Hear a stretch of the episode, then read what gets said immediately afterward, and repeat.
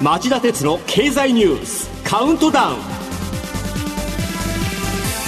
皆さんこんにちは。番組アンカー経済ジャーナリストの町田鉄です。こんにちは。番組アシスタントの杉浦舞です。今日も新型コロナ対策をして放送します。月曜日アメリカの NASA 航空宇宙局とジョンズ・ホプキンス大学は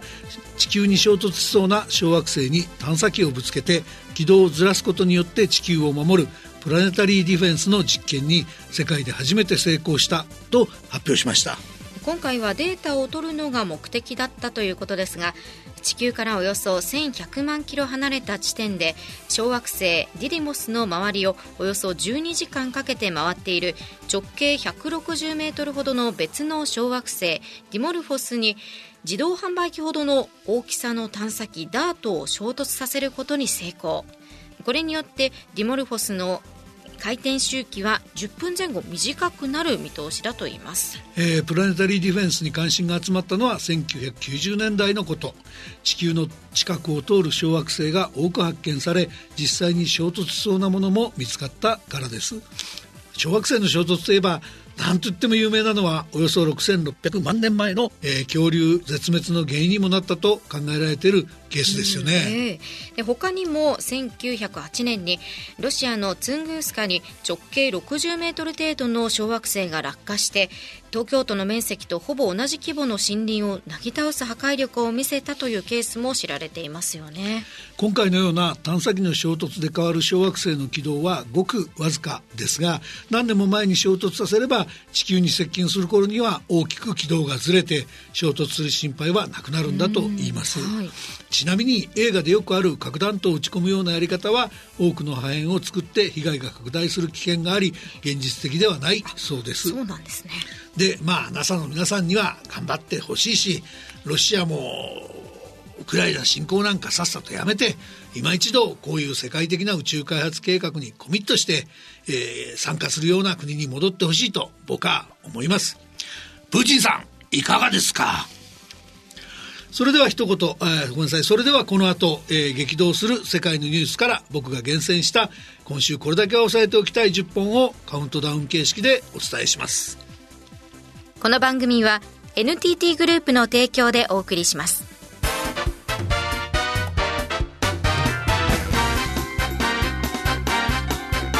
町田鉄の経済ニュースカウントダウンでは10位のニュースから始めましょうおととい日本製鉄がインドでの合計1兆円以上の投資計画を発表。計画の柱となるのは航路2基の新設やすでに発表されている港湾施設の買収です。これによって2030年にはインドでの粗鋼生産能力を今の3倍以上の年3000万トンに引き上げるということです。日本製鉄といえば日本で最も CO2 二酸化炭素の排出が多く脱炭素の取り組みに苦戦している巨大メーカーの一つです、はい、今回の投資はかつて敵対的買収を仕掛けられるのではないかと警戒した鉄鋼メーカーアルセロールミッタルとの合弁会社を通じて行うもので発表によると将来日本製鉄が開発中のカーボンニュートラル技術の移転が可能となる計画だとしてますがその言葉きっちり守っていただきたいもんですよね。くれぐれも海外で CO2 をまき散らすなんて結果にならないようにしてほしいと思います。続いて9位のニュースです。昨日、三菱重工業が電力会社4社と新型原子炉の共同開発に合意したと発表。新型原子炉は既存の加圧水型軽水炉を元にした改良型で地震など自然災害や大型航空機の衝突などのテロに対しても従来の原子炉より格段に強いとしています。日立製作所なども新型原子炉の開発に取り組んでおり各社が実用化を急ぐ背景には政府の政策転換があります。えー、三菱重工業は今回コンセプトを確立して基本設計を進めることにした改良型の加圧水型軽水炉を革新軽水炉と呼んでいます。まあ、やや大げさな言い方なんですが、政府もこう呼ぶことで国民に新たな原発の安全性の高さを印象づけようという計画のようです。ですが、実際にこうした原発を国内で建設して商業運転にこぎつけるよりは、節電や蓄電、再生可能エネルギーの一段の普及を目指す方が現実的ではないかとの見方も少なくありません。どちらがいいのか番組としてはしっかりモニターし続けたいと思います。8位のニュースはこれです。日曜日投開票のイタリア上下院総選挙で極右政党が第一党に躍進。来月半ばにも右派政権が誕生する見通しに。第一党となったイタリアの同胞は移民反対を掲げ国境封鎖などを訴える排外主義的な極右政党です党首のメローニ氏は EU= ヨーロッパ連合を厳しく批判してきた人物でもありいずれ EU と距離を置いてロシア寄りの立場を打ち出す懸念もあります。7位のニュースはこれです。月曜日イギリスの通貨と国債が急落。これを受けて水曜にはイングランド銀行がイギリス国債の無制限の購入に乗り出しましたえイギリスでは今月6日に発足したトラス政権が大規模な減税と国債の増発をかけたことから財政や債券市場の需給悪化懸念が強まり国債の価格が急落。通貨ポンドがタイドルで37年ぶりの安値をつけイギリス株も下げるというトリプル安に陥りましたこの結果、金融引き締めを急いでるはずのイングランド銀行が市場に資金を供給する緩和策のはずの国債購入を無制限で進めるという矛盾する舵取りに追い込まれるという事態に直面しているわけです。世界経済の混乱要因として目が離せない状況の一つと言わざるを得ません。6位はこのニュースです。火曜日、安倍元総理の国葬が行われ、国内国外からおよそ4200人が参列。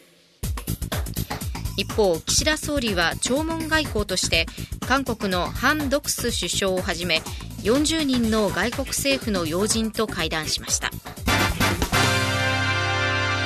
えー、あの国葬の夜、僕は参列したある経済人と食事をしたんですが、この人からまだ暑い日だったにもかかわらず、小さなペットボトルが1本支給されただけで何時間も拘束されて、トイレにも行けず大変だったという話を聞きました。また、能弁な岸田総理の言葉より、言葉少なに朴突と話す菅前総理の弔辞の方が涙を誘ったという感想も漏らしていました。安倍元総理や自民党の旧統一教会との関係がすっきりしないだけに国政への反対は猛烈でしたがその一方でまあ若い人中心なんでしょうが率直に弔意を示した人が多かったのも事実ですよね。そうなんですよね国葬という形でなければこれほど批判されることもなかったんじゃないでしょうか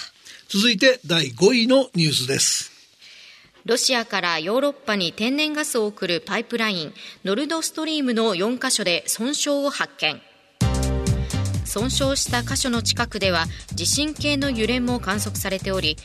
ヨーロッパ側がロシアの破壊工作を疑う一方ロシア側は国際テロだと主張しています。ノルドストリームは8月の末から供給が停止されています。この損傷により停止が長引き天然ガス市場での需給逼迫感が強まることが懸念されます。4位のニュースはこれです。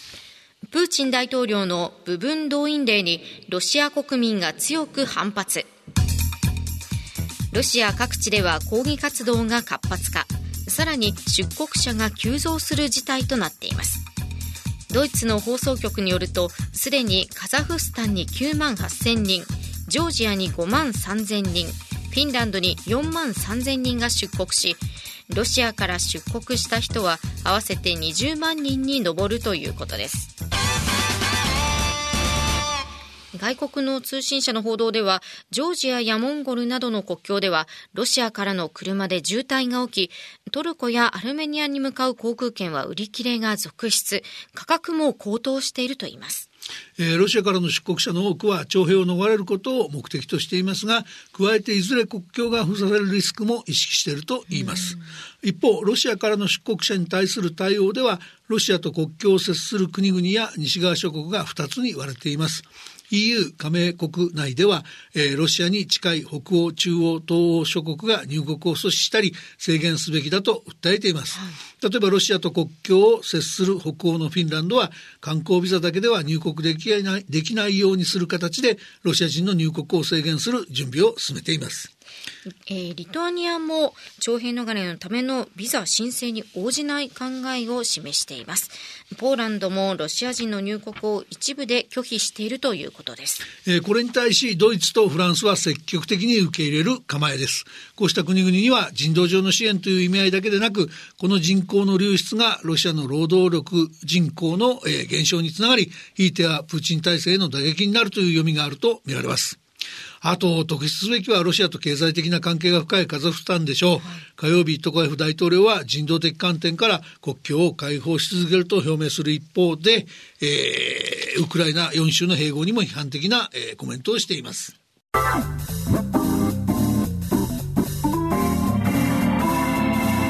町田鉄の経済ニュースカウントダウン3位のニュースはこれです今日にもロシアがウクライナ東南部4州の併合を強行へ。これに対し EU ヨーロッパ連合はおととい追加の制裁案を発表しました。航空機や化学関連部品や物資の輸出規制を拡大。さらに70億ユーロおよそ1兆円規模のロシア産品の輸入を制限。また EU 市民がロシア国営企業の幹部になるのを禁じます。アメリカのブリンケン国務長官もロシアにさらなる厳しい代償を迅速に課す用意があると述べています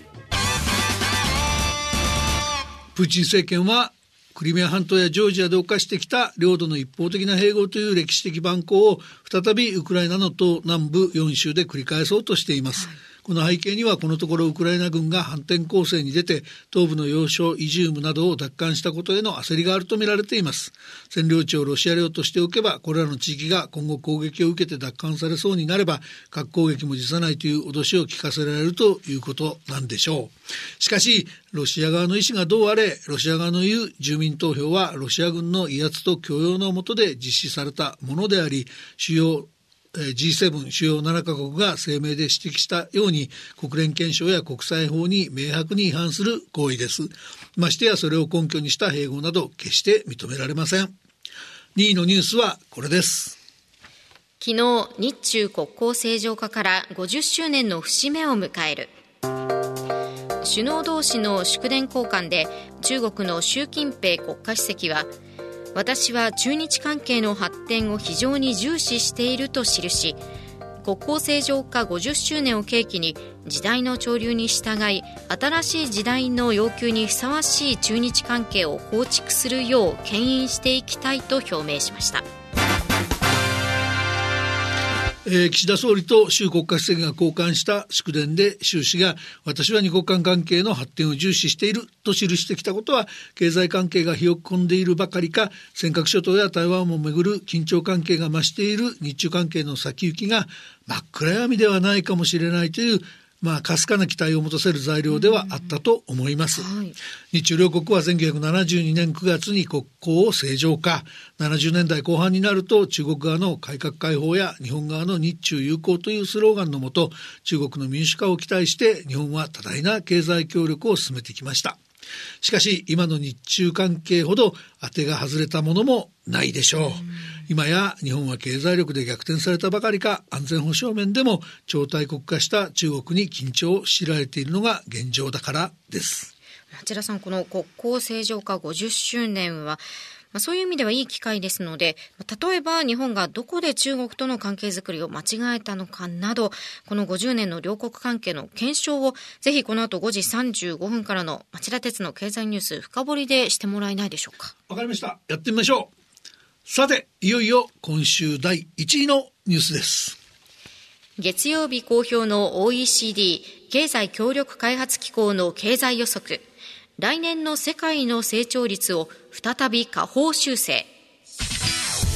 来年の世界経済の成長率は前回の6月の予測を0.6ポイント下回る2.2%に下方修正されました巡航速度といえる3%前後の成長を一段と大きく下回るということです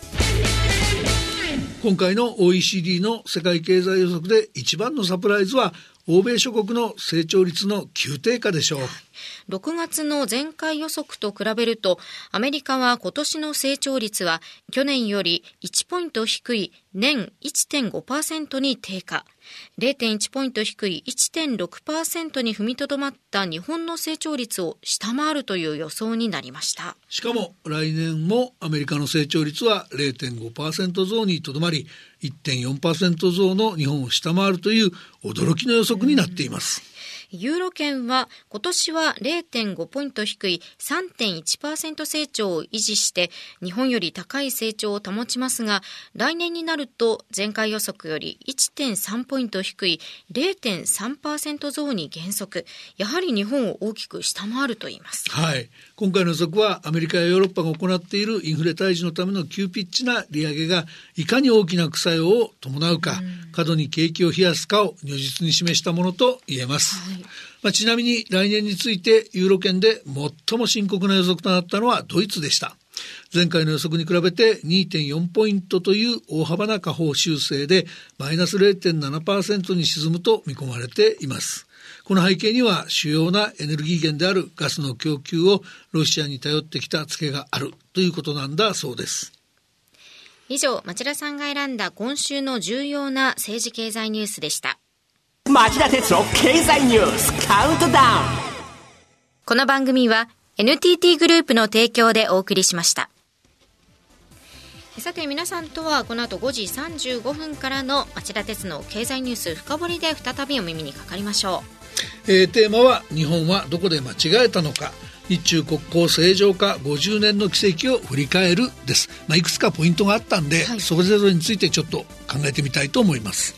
そしてここで番組をお聞きの皆さんにお知らせがあります。えー、来週10月7日からはこの町田鉄の経済ニュースカウントダウンと夕方5時35分からの経済ニュース深掘りさらに夜11時からの経済リポート深掘りの3本の番組を1本に統合して夕方の4時から町田鉄の深掘りという番組として装いも新たに放送することになりました。この町田鉄の深掘り時間も10分拡大しまして放送は4時から4時30分までとなりますので皆さんぜひお聞きください。